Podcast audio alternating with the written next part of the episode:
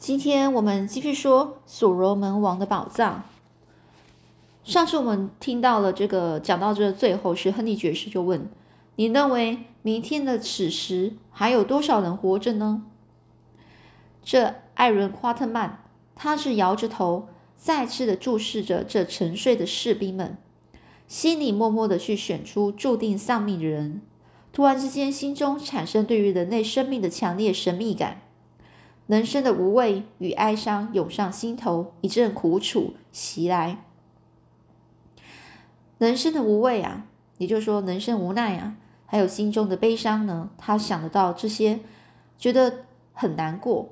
所有关于自然的反思，穿越了他的就是脑海。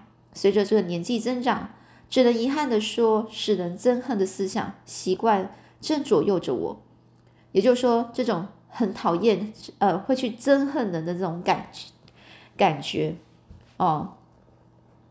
就开始去憎恨这些带来死亡的那种感觉习惯，然后去正他正在想这些，于是呢，这个艾伦呢，艾伦夸特曼就继续说了：“柯蒂斯，我正处于可悲的可悲的恐惧里。”柯蒂斯也就亨利爵士啦，哈，那亨利爵士呢，他就是呃摸着他的黄胡子呢，就笑着说。我曾经听你说过这些话，夸特曼。这夸特曼就说：“我是说现在，你知道的。我怀疑我们是不是有人可以活到明天晚上？我们会遭到猛烈的攻击。如果要守住阵营，绝对要凭运气了。无论如何，我们都要给他们一些颜色瞧瞧。”夸特曼，这件事让人很讨厌。很严格的说。我们不应该去躺躺进这池浑水，我就不应该去插管这闲事啦。那现在面临的进退两难的局面，也只有尽力而为。我宁可战死，也不愿意选择其他的方式。无论如何，战争非常残酷，我们要保住声誉，而且呢，在必要的时候，最危急的时候，必须要哦时刻现身啊。这。这应该就是这个亨利爵士说这话了。这亨利爵士满腔哀戚的说完，眼中却闪烁着光芒。这夸特曼呢就说，就在想，亨利爵士实际上是热爱打仗的。后来呢，我们就大家睡了两小时。这早上起来之后，英法杜斯。他侦查到这个鲁欧出现大动作，国王的伞兵呢正朝着我们这这方阵营呢进攻了。我们爬起来，赶快爬起来，然后穿上了这个护胸甲。亨利爵士呢就穿起来，就像当地的武士。身在库库安娜就得入境随俗。于是呢，这个亨利爵士他将这个闪亮的铁衣穿上胸膛时是这么说着：“这行头看起来合适不过了，也就非常适合啦。”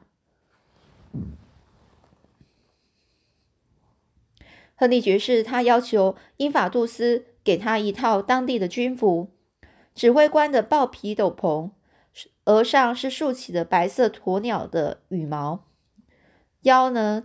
腰腰边呢是围上了漂亮的白色牛尾的那个短围裙，脚是踩着这个浅色的套鞋，山羊山羊毛脚呃山羊毛山羊毛腿的饰的那个装饰品，佩戴着犀牛角的那个巨大战斧，圆铁呢是裹上了白色牛皮的盾牌，还有一些飞刀，就是亨利爵士的全副武装。这些行头向来只有高级将领才能够穿戴的。此时，这个加上一把左轮手枪，这这这副装装扮就就像是一个野蛮的人呐。但我不得不说啊，这亨利爵士这套装扮啊，实在是再好不过了，完全是展现了健美体态。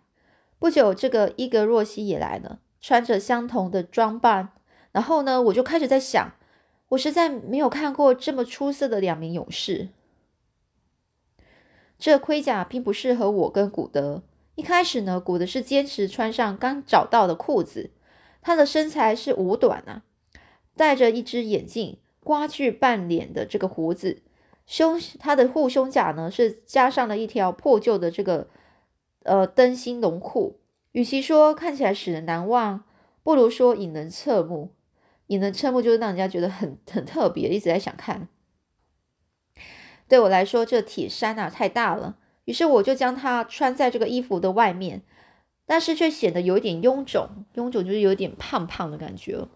于是呢，我就干脆扔掉裤子，只穿上这个生皮短靴上阵。紧急时可以迅速的展开撤退。盔甲、长矛、用途不明的盾牌、两把飞刀、一支左轮手枪、一枚硕大的羽毛。为了要为了求收到这个神情残酷的效果，我就将羽毛别在这个猎帽上，就是帽子啊。这就是我的全部装扮了，就是呃，这个华特曼的装扮。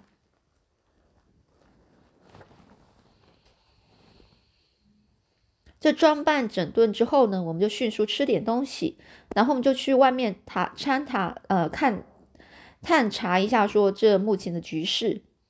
山顶的这个平地呢，是堆着一堆，就好像是小小山的那个褐色的岩石。这岩石可以充充当作为这个指挥台以及一些指挥塔。英法杜斯是坐拥自己军队中央，那支修呃灰军啊，很显然呐是库库安娜的一个精锐军队，与我们先前在远方村落看到的是同一支军队。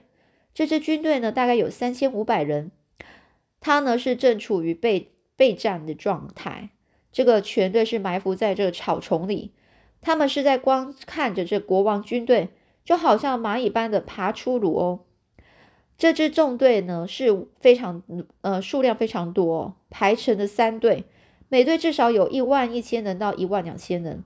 他们一离开城镇，便马上整队分成三军前进，各向是左右还有我方这方向啊逼近啊。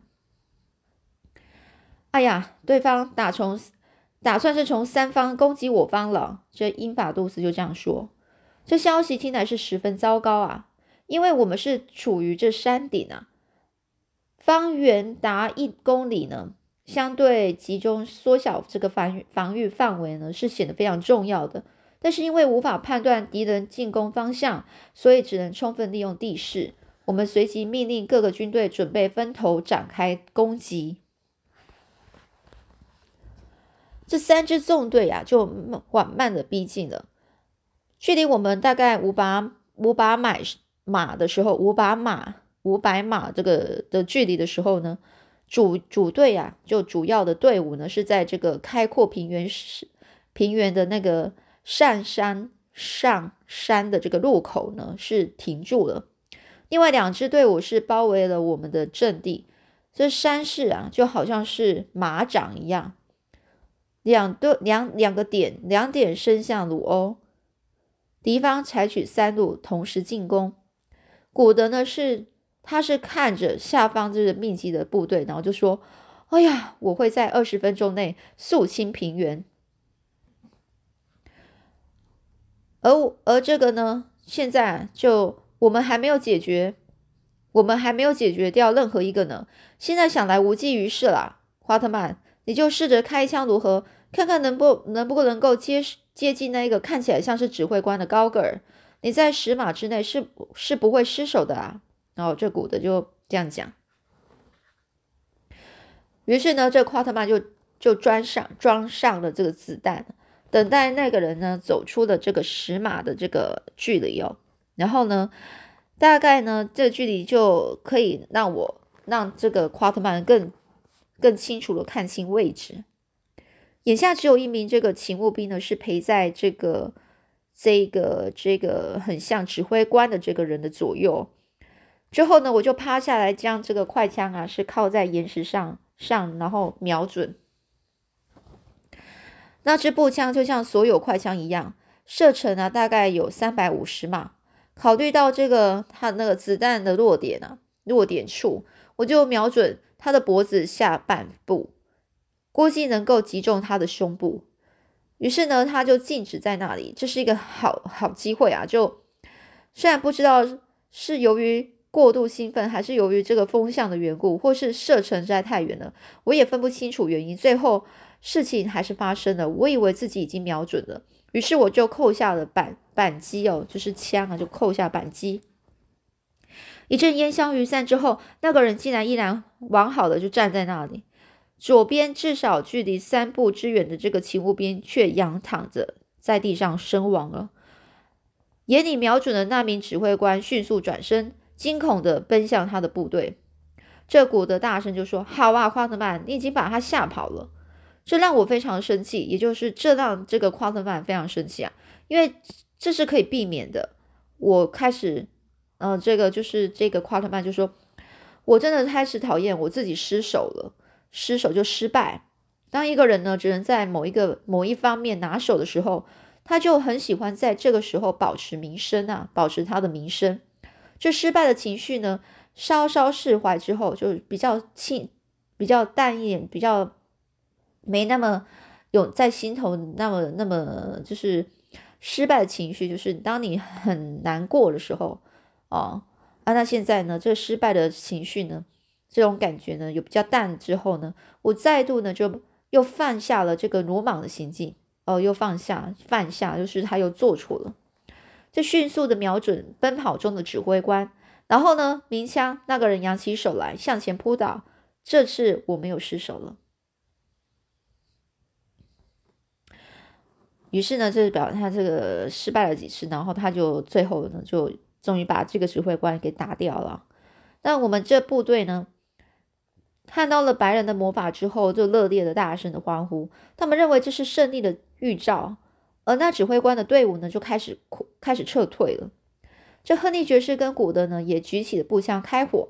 古德则是用温彻特呃温彻斯特连发步枪呢，是朝朝他前方那些密集的人群那使劲的扫射。而呢，我呃，这个夸特曼呢也是鸣上了几枪，就是在在整个整个部分呢，就是他们呢才刚停止射击之后呢，远方呢左右两方又传来那种很奇怪的冲杀声，就是有部队那种冲过来的声音。另外两路人马就向我们发动攻进攻哦，听到敌方互杀的声音，我前方的人群。我们前方人群冲开，向这个山坡上上空这这个比较空旷，然后草地的部分呢，缓就是缓慢的前进啊，一边前进一边哼着语调低沉的曲子。只要他们靠近，我们就持续而规律的鸣枪。而伊格若西也在偶尔呢鸣枪，偶尔是在呃，就是伊格若西偶尔会鸣枪啊，就是开枪啊，解决几个人。但是面对这个武装。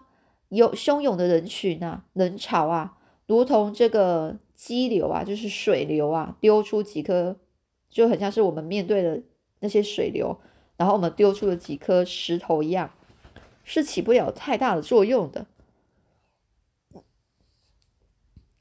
而这群人呢，是呐喊着扑上前来，他们的长矛尖尖的长矛碰撞发出的声响，已经到达山下的岩浆。沿坚强前上之后呢，前进速度开始缓慢。